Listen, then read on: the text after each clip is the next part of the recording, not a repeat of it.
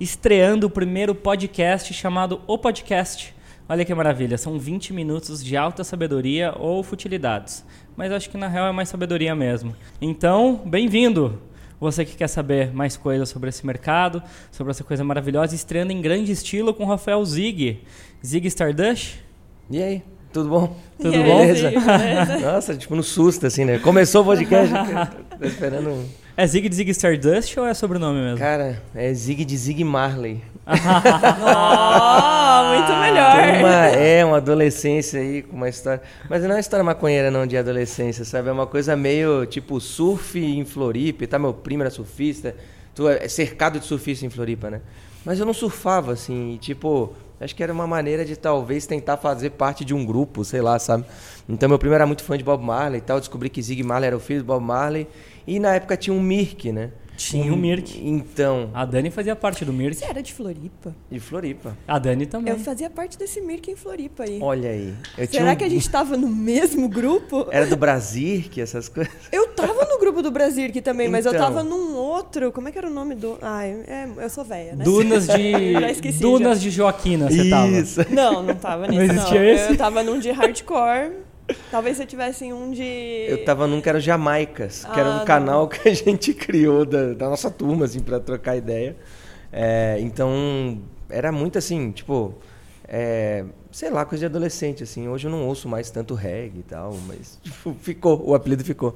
Aí, dependendo do grupo, eu falo, não, é Zig Stardust e tal. Aliás, o Mirk eu acho incrível, porque a- foi a primeira vez que a gente viu comunidade se formando em torno de assuntos que as pessoas se interessavam. E eu achava o máximo, porque todo mundo estava muito afim de trocar uma ideia ali de verdade sobre algum assunto, assim, tanto na página aberta quanto na página fechada, porque daí você gostava mais de uns, de Isso. outros, e aí começava a falar no privado e É. tal. Eu achava mais interessante do que bate-papo da UOL. A primeira vez que eu entrei na internet, eu me lembro, assim, que a gente acessou o UOL e aí tinha uma música que você poderia baixar é, no portal, assim, tipo, baixa MP3, lançamento do MP3, assim. E demorava, tipo, um dia pra baixar. Uma Exato, música. deixava a noite Não era a toda noite baixando. inteira. A primeira música que eu baixei foi Garotos Podres Saddam Hussein.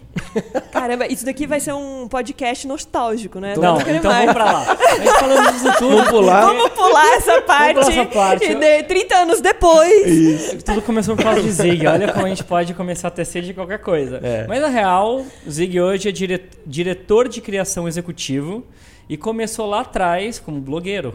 Pouca gente Exato, sabe disso, enquanto era exatamente. estudante. Primeiro me explica o que, que é a diferença entre um diretor de criação e um diretor de criação executivo e hoje na DPZIT. A principal diferença, assim, o diretor de criação executivo, ele acaba cuidando dos diretores de criação. Então, como a DPZT é, tem grandes contas, assim, que demandam muito trabalho, acaba tendo essa necessidade do diretor de criação executivo para não só fazer uma frente muito forte com o cliente, para pegar negócios, identificar oportunidades e ficar mais nessa frente de eh, business, vamos dizer assim, para deixar o diretor de criação livre para tocar eh, os trabalhos do dia a dia com o time dele, né, com as duplas de criação.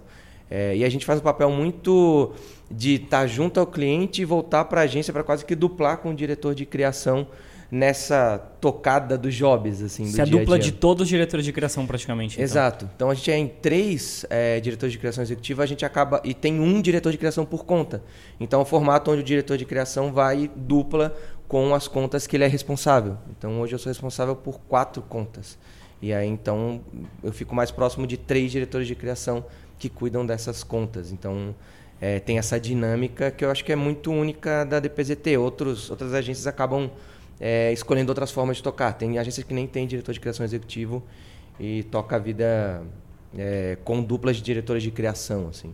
Isso é muito interessante, porque se fosse só um executivo, assim, como se fosse, sei lá, como se a gente pensasse em Mad Men, por exemplo, só aquele cara que cuida do cliente, ele talvez não conseguisse fazer essa ponte com a criação. Exato. No sentido de juntar uma coisa com a outra, né? Então, acho bem interessante esse cargo. É, ele acaba sendo assim, tipo, uma forma de também aproximar a criação do cliente, né? Tem um diretor de criação com um perfil mais para dentro da agência do que para fora. É o cara que gosta de, puta, não, vamos fazer o craft dessa ideia, ficar maravilhosa, etc.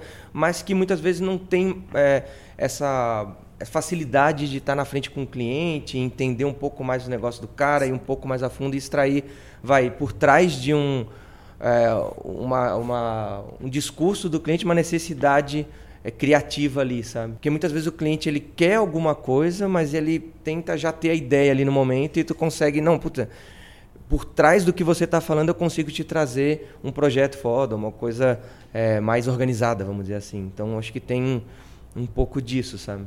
E aí é legal também que é, no final cada diretor de criação executiva tem um perfil que joga para um lado para o outro. Eu, eu, vou mais para o lado de conteúdo, não tanto para o lado de, sei lá, craft de filme, como tem o Carlinhos, que é um dos diretores de criação executiva, ou de projetos mais ligados à tecnologia, como o Serginho, que é outro diretor de criação executiva. Quantos diretores de criação executiva tem? São três. São três. São Cuidando três, de né? quantas contas? Atualmente a gente está com umas oito contas, sendo quatro delas conta-chave, assim. Então tem McDonald's, Renault, Itaú, é, Perdigão, Red Bull, e aí tem muitas contas tipo Vitarella, se eu esquecer aqui eu vou apanhar de cliente, Petrobras.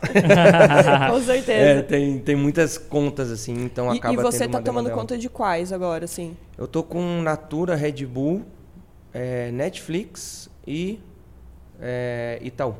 Ótimo. Massa Então- demais. Eu tenho uma pergunta que é o seguinte, que é... Muita gente se pergunta isso em todas as carreiras, que é bem simples. Por que você? Por que você chegou nesse lugar, né? E Caramba, o que, que você pergunta foi... filosófica, Não, hein? por- porque quando eu enxergo Terapia de agora vai ter longe... que vir. Por que você? Porque quando eu enxergo de longe, assim, vendo, eu vejo que você, eu consigo enxergar a sua trajetória, né? Quando a gente se conheceu quando estava na África, e você fez um projeto como diretor de criação junto com o Eco, sobre as Vovloggers, né? No Itaú, que deu um estouro, porque, enfim, tinha um casamento perfeito entre eh, a linguagem que estava construindo na internet com um objetivo de negócio, falar sobre Itaú com essa molecada que tá afim de consumir marca, só que consumir conteúdo também. Tinha uma gag, era engraçado tal. E depois saiu todo mundo desse, dessa unidade de, de negócios do- da África e foi pra Accenture, né? E depois você saiu da Accenture. E, e na minha cabeça, a Accenture tem essa pegada também de relação com o cliente, um business e uma estratégia muito mais forte do que o diretor de criação fazia, por exemplo, na África. Você acha que isso daí juntou habilidades específicas para você chegar nesse lugar? Por que você? Por que você? E porque você foi blogueiro também. Acho que você tem monte de, um monte de habilidade diferente, assim, né? Que Sim. precisa ter. Que é ter colocado a mão na massa, ter uma visão estratégica de negócio, ter repertório de internet, consumir e ter sido diretor de criação. É, pergunta profunda, mas eu acho que tem, um, tem uma maneira de responder que eu acho que o porquê você, ele tá muito exatamente nesse perfil, assim, beleza. Que outra pessoa é, hoje no mercado consegue reunir es- essas diferentes habilidades de... O cara passou por um momento onde ele foi blogueiro, esteve no universo de creators quando não existia esse nome ainda. Né? Então eu- fiquei muito próximo, debati remuneração de blog, post patrocinado tem que ser identificado ou não. Eu passei por muitas discussões. Esse momento que vocês estão agora, que eu acho super interessante, eu me identifico muito com o que vocês estão passando agora. Pausa. Quantos anos atrás? Ixi, faz 10 anos. E ainda estamos Hum, discutindo é. isso, meus amigos. Ô, gente. Exato. Vamos melhorar aí, galera. Ô, Brasil. né? Vamos lá. Então, naquela época, tipo, e aí teve até uma treta de, treta de jornalista e blogueiro, que, tipo, jornalista dizendo que blog não fazia conteúdo sério, etc. A gente, não, faz sim.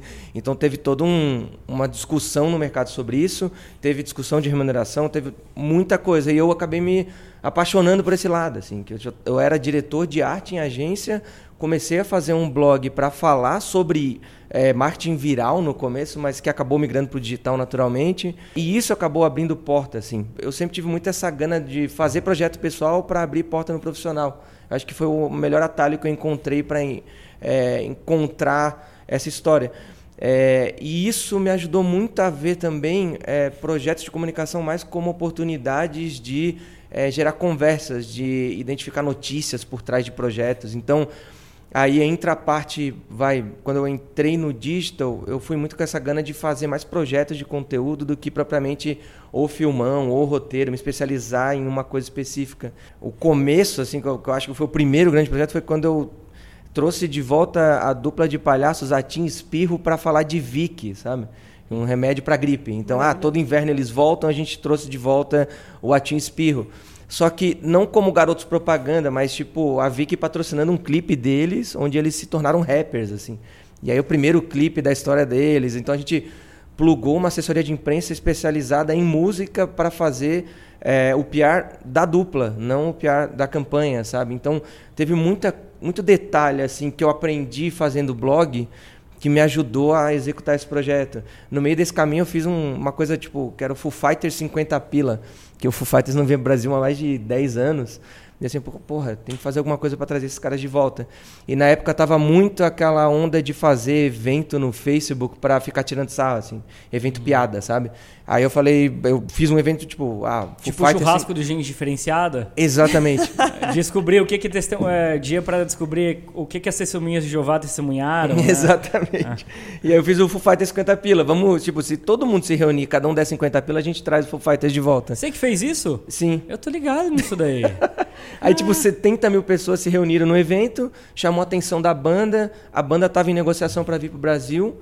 É, isso impulsionou, tipo, depois um dos caras que estava negociando é, a vinda do Foo Fighters, eram três empresas tentando trazer, é, ele me mandou um e-mail dizendo, olha só o que o empresário da banda acabou de mandar, tipo, a notícia é, sobre esse evento, sabe? Tipo, ó, oh, o Brasil tá querendo, então começou, usou Tipo, virou até. Deve ter. Os caras devem ter ficado puto também, porque, case. tipo, deve ter aumentado o valor do cachê ali, né? Então você. O Fighters veio daí? Aí o Fighters veio pro Lola Palusa. O Lola Palusa fechou com eles, foi só um, um impulsionador para isso, sabe? Então mandem um direct de amor pro Zig se vocês foram no show do, do Foo Fighters. Exato. Isso é muito louco porque a gente tem conversado e a gente, você acredita, né, que não é mais é, o momento da publicidade conseguir ela fazer hits e ela ter coisas que perduram como um, um, dado cultural, um dado pop no imaginário coletivo. É muito mais é muito mais fugaz, é muito mais rápido, porque como eu enxergo o que acontecia na publicidade,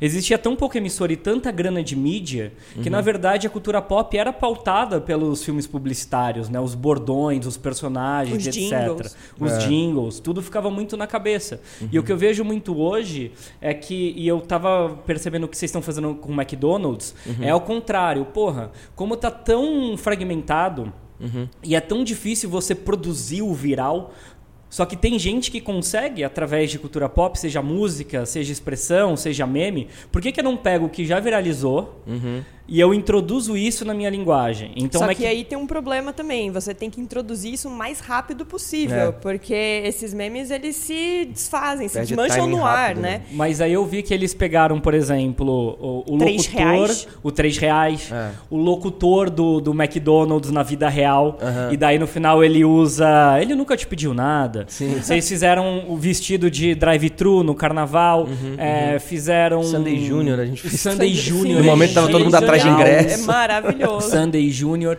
Qual é o outro que eu vi? Eu até anotei aqui. O, o Ten Year Challenge com o magnífico e sem o bacon com e 10. com bacon. Uhum. Enfim, é, eu quero partir muito do que a Dani falou. Primeiro da rapidez, que uhum. a, o, o, cliente, se o cliente ele está disposto a perder controle, porque tem que ser rápido para colocar no ar, senão. É, porque assim, você colocou quatro semanas depois, três semanas depois, às vezes já era, né, uhum. né? O meme, entendeu? Exato. Não tá tão fresco mais. Uhum. Uhum. É, essa é um puta desafio. E é, se isso daí está sendo só em rede social, se vocês estão pegando essas coisas e abrindo esse diálogo em TV aberta ou não faz sentido? Tem que ser na, na rede social mesmo, esses diálogos em cima de conteúdo e de cultura pop. Uhum. É, essa questão nossa é muito interessante porque, na verdade, a gente nunca tinha visto nenhuma dessas propagandas. A uhum. gente foi pesquisar e viu, assim. E são muito boas. E elas são muito boas. Só que uhum. eu e o Paulo, a gente nunca tinha sido impactado por nenhum delas, nenhuma dessas Sim. propagandas. E aí eu me pergunto, onde estão essas propagandas? Ou nós o não Sunday somos Junior... o público-alvo e é, por isso não exato. somos o impactados com elas, entendeu? Total. O Sunday Junior foi impactado. Não, esse sim, foi o único. É, mas foi meio foi que uma coisa que, porque uma... viralizou e aí é, apareceu total. em algum lugar. E por isso que eu fui impactada por ela. Mas não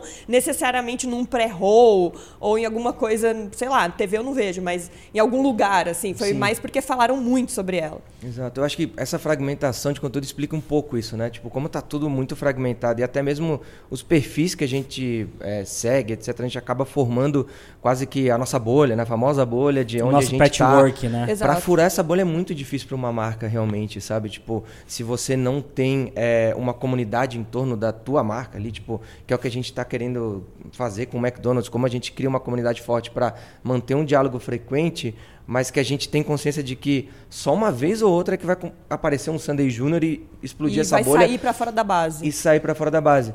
O que a gente tenta fazer, sim, é como é, aproveitar é, esse termômetro das conversas que a gente está vendo na comunidade para extrair insights para campanhas que a gente impulsiona com mídia mesmo. Então, que é, é, perguntou, Pô, mas será que na TV não funciona?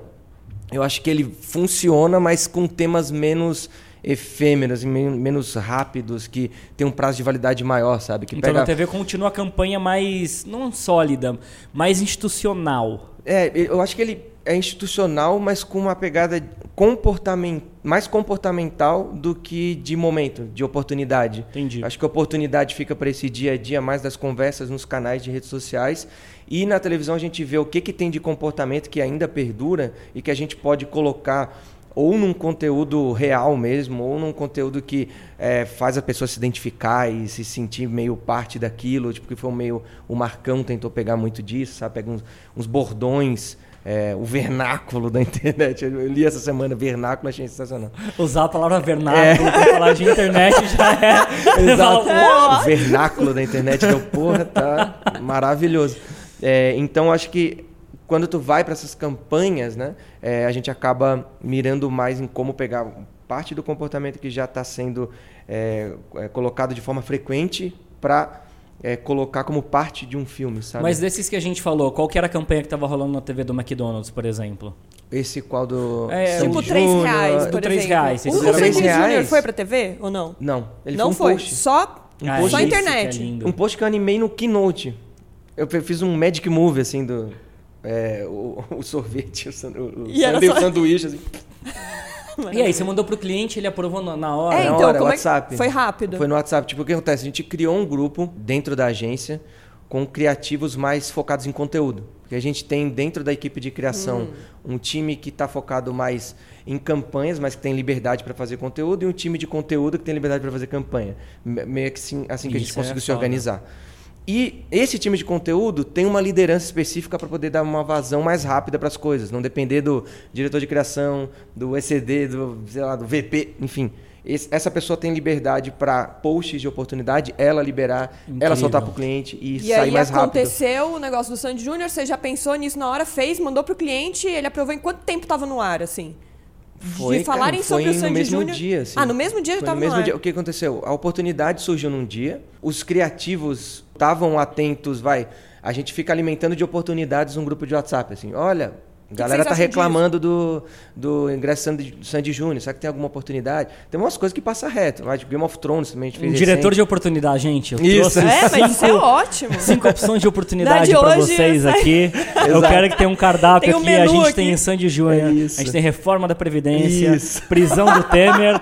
Onde que a gente coloca o Sunday aí? Exatamente. Será que dá para entrar o logo do McDonald's dentro de um caixão de vampiro? É isso. Tenta fazer tudo junto, né? Junto as oportunidades. e um sundae lá dentro com ele tomando. Nossa, ia ser muito maravilhoso. É gelado e tal. É, é gelado.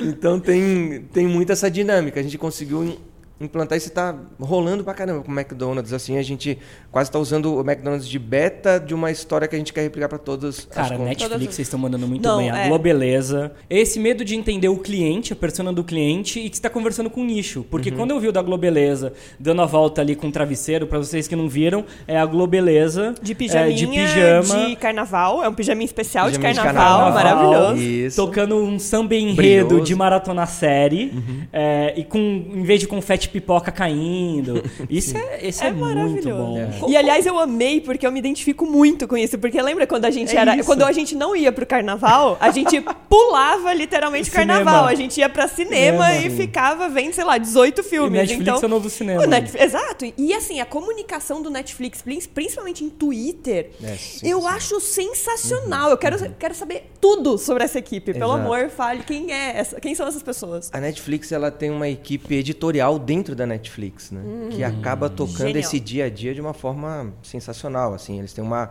clareza do jogo e tem uma clareza de papel de cada canal, assim, que faz toda a diferença para eles tocarem esse dia a dia, porque acaba tendo uma ansiedade muitas vezes do cliente de, ok, saiu uma oportunidade, eu quero fazer um post, mas às vezes não casa, Não com, casa com nenhum marca, território né? da marca. é. E aí fica aquelas coisas esquisitas que a gente É, vê pessoa quer usar a palavra É, tem, tem lacrou, gente, porque estão é, usando. exato. Tem gente falando que o Wendy's, sabe, aquele, Uhum. aquela marca de hambúrguer, agora fica falando de política nas redes Nossa, deles, porque não. eles têm que fazer tipo um monte de, de tweet por dia, tipo nada a ver, sabe? Tem nada a ver com a marca. Por que, que ela vai falar sobre isso? Exatamente. Eu, aí, tipo, eu acho acaba- que marca é muito como criador de conteúdo também em certo ponto. No sentido assim, não é todo ah, discurso, toda novidade que acontece que você tem que pegar como sua Uhum. e resolver falar sobre ela. Não tem, às vezes não tem um poder de fala seu ali. Sim. Então não faz sentido você resolver pegar tudo. Tem gente que me cobra, por exemplo, e eu imagino que cobrem as marcas posicionamentos também, de várias situações que eu nunca falei sobre. Por que, que eu vou Uhum. pegar e vou falar sobre isso? Então eu acho que a Netflix ela consegue muito dentro do jeito dela de se comunicar. Pegar só os assuntos que realmente são referentes a ela, que fazem sentido ela se comunicar. Ela não fica tentando atirar para todo lado. E quando ela se posiciona, Uhum. o posicionamento tem muito a ver com a marca. Exato, porque tá inerente à marca, né? Então não fica estranho, não sou estranho. E, e, e acaba que assim, tipo, o papel, até pra deixar claro assim, tipo, é, esse always on da marca, o editorial, etc., quem toca é muita Netflix, lá dentro eles têm uma equipe editorial e tudo mais. Eles procuram as agências é, mais para fazer esses movimentos mais de Halloween. A gente fez a loira do spoiler com a Gabi Fernandes e tal, trazendo uma dinâmica diferente. É, Carnaval, a gente fez a Globeleza para trazer um assunto de maior impacto à tona, assim, e tentar é, ir um pouco além do, das 24 horas que duram um post, sabe? Que torne um assunto, que vire uma pauta em veículos, que eles chamam de PR stunts, né? Como que a gente cria PR stunts através de um investimento um pouco maior de produção, com um vídeo um pouco mais é, produzido, é, e abordando ou um assunto de marca ou um assunto de títulos, como eles fizeram no passado, que eu acho o exemplo mais incrível com o da Xuxa com Stranger Things, né? Eu acho que foi um mais... Eu não vi esse, né? Vocês não viram esse aí? Não, como é que Então, é essa? vê- Conta aí pra procurem. gente. Acho que foi o primeiro grande hit, assim, é, da Netflix, quando eles fizeram um, um videozão, foi trazer a Xuxa fazendo aquela coisa de sortear as cartinhas. Ah, É, só que aí ela pega uma cartinha de uma mãe que tem um filho que tá sumido, que é o Will, é, e aí ela começa a ler, tipo, fazendo. é, Eles, eles quebraram essa, essa qua- quarta parede, assim, né? Então, a Xuxa é como se tivesse recebendo a cartinha da mãe do Will, que o Will tava perdido na série. Então, tu coloca um enredo da série dentro de um elemento dos anos 80 Brasil, né? Que é o que eles chamam de ah, o, o- local ah, insight, assim. E aí eles vão lá, tipo, ela lê a cartinha, é, mas o filme começa com a Eleven, assim, tipo, indo ligar a TV, daí liga a TV, tá lá a Tá Xuxa. Xuxa, Oi, gente, não sei o que, agora vamos fazer a cartinha. E aí ela senta lá Cláudia, bota um monte de coisinha que tu... Eita, pô. Então achei muito, muito legal, assim, muito criativo e sensacional. Deu origem a uma série de conteúdos que eles fizeram com a Gretchen, com a... eh, aquela do Brasil, como que é a... Inês Brasil. Inês Brasil, né? Pra Orange is the New Black. Fábio Júnior, que eles fizeram um clipão é, pra hum, Santa Clarita Diet, que é tipo sangue voando. Ah, esse eu vi. carne, Esse é unha, genial, alma. esse é genial, Então esse teve muita coisa legal. Loja da Corrupção. Então, diferentes agências fizeram isso. E a gente entrou recentemente, no final... é, no, no meio do ano passado, ali setembro, a gente entrou, fez o Halloween, fez Globeleza, fez fim de ano também, uma, uma coisa mais mensagem motivacional de fim de ano para eles, conteúdo mais pontual. É, e agora também vamos começar a fazer alguma, alguns títulos, assim, né? Tipo, trabalhar junto ao marketing deles. Então tá. É uma experiência bem legal e eu acho que tem essa, essa pegada de identificar muito bem quando é uma conversa, quando eu tenho que. É, quando eu tenho que levantar uma conversa, quando eu tenho que pegar carona numa conversa e me posicionar. Enfim, eu acho que é uma marca que é bem legal de seguir e ter muitos aprendizados a partir Sim. disso. Eu acho que tem uma coisa que tu falou que eu acho muito legal, que assim, é, que eu tenho falado bastante lá dentro, é cada vez mais as marcas têm que se comportar como creators. A gente sempre foi acostumado como publicidade, agências, etc, a preencher espaços de mídia. A gente comprava lá um espaço na TV, espaço na rádio, espaço na revista, e a gente tinha que fazer a melhor peça para que se destacasse ou no, no intervalo comercial, ou no meio de vários anúncios de revista, ou no intervalo de rádio. E hoje a gente tem esse desafio de manter uma conversa quente o tempo inteiro. Qual conversa que eu boto dinheiro de mídia para dar visibilidade e menos ter um espaço lá esperando para a gente preencher? Então, várias coisas mudam, do tipo, desde o mindset de craft, que tipo, muitas vezes não precisa de um, um craft inacreditável para ter um post no ar, como foi o Sunday Junior, a gente já tinha as fotos prontas, juntou duas coisas, fez um motion no Keynote e tipo, funcionou super. É, até, é, até conversas que a gente vê nos comentários e que viram ganchos de novos posts. Então, mudou muito a dinâmica. Algumas agências já se adaptaram, então mais avançadas, outras estão tentando aí, como, como equilibrar essas duas coisas, né? Como equilibrar o craft da peça maravilhosa da TV com a necessidade de agilidade de pegar carona numa conversa. Então, acho que essa foi a principal mudança. E a maneira que eu tenho colocado para os clientes hoje é muito isso. Tipo, cara, é, analisar creators, assim, tipo, criadores de conteúdo, influenciadores, não sei, tipo, qual que é o nome que vocês mais gostam? Acho que influenciadores é o que eu menos gosto, Nossa, mas Deus enfim. Eu gosto de, de creator, criador de, de É, conteúdo. é criador de conteúdo, porque é bem isso mesmo. Você tem que ficar criando conteúdo o tempo inteiro para gerar uma conversa, formar uma comunidade em torno dela e conseguir se manter relevante o tempo inteiro. Essa dinâmica a gente tem muito a aprender com vocês nisso. A gente tem que mirar menos em marcas e mirar mais em pessoas, assim. Tipo, o que, que a Dani e o Paulo estão fazendo? Puta, olha lá, os caras começaram agora a fazer stories, onde eles põem uma cartela com uma frase, estão é, fazendo um live de 10 minutinhos, rápido, para falar de um determinado assunto, aparece, vai embora. O que, que a gente pode aproveitar e é desses isso aprendizados? que mais me encanta no Netflix, porque a comunicação dela parece falível. Parece Sim. pessoa, Exato. né? E nós, como, como pessoas, somos perfeitos e imperfeitos. Nós Sim. temos diversas características de falhas e não falhas. Uhum. E é, é, esse ponto de vulnerabilidade do Netflix que mais me encanta. Quem inventou Então- isso daí foi a mitologia grega, que os deuses eram imperfeitos, né? As marcas têm que se inspirar na mitologia grega. Exato. E, né, e fazer um incesto E de aí vez em um quando, deus casa matar com um um filho. humano de vez em quando. Nossa senhora, que absurdo. Bem, com essa mensagem maravilhosa de politeísmo, a gente termina a parte 1, a gente volta. Não, não é parte 1. Esse daqui acabou mesmo. Esse é o final deste podcast. No outro O Podcast com o Zig, a gente vai falar sobre o futuro do mercado. Uh.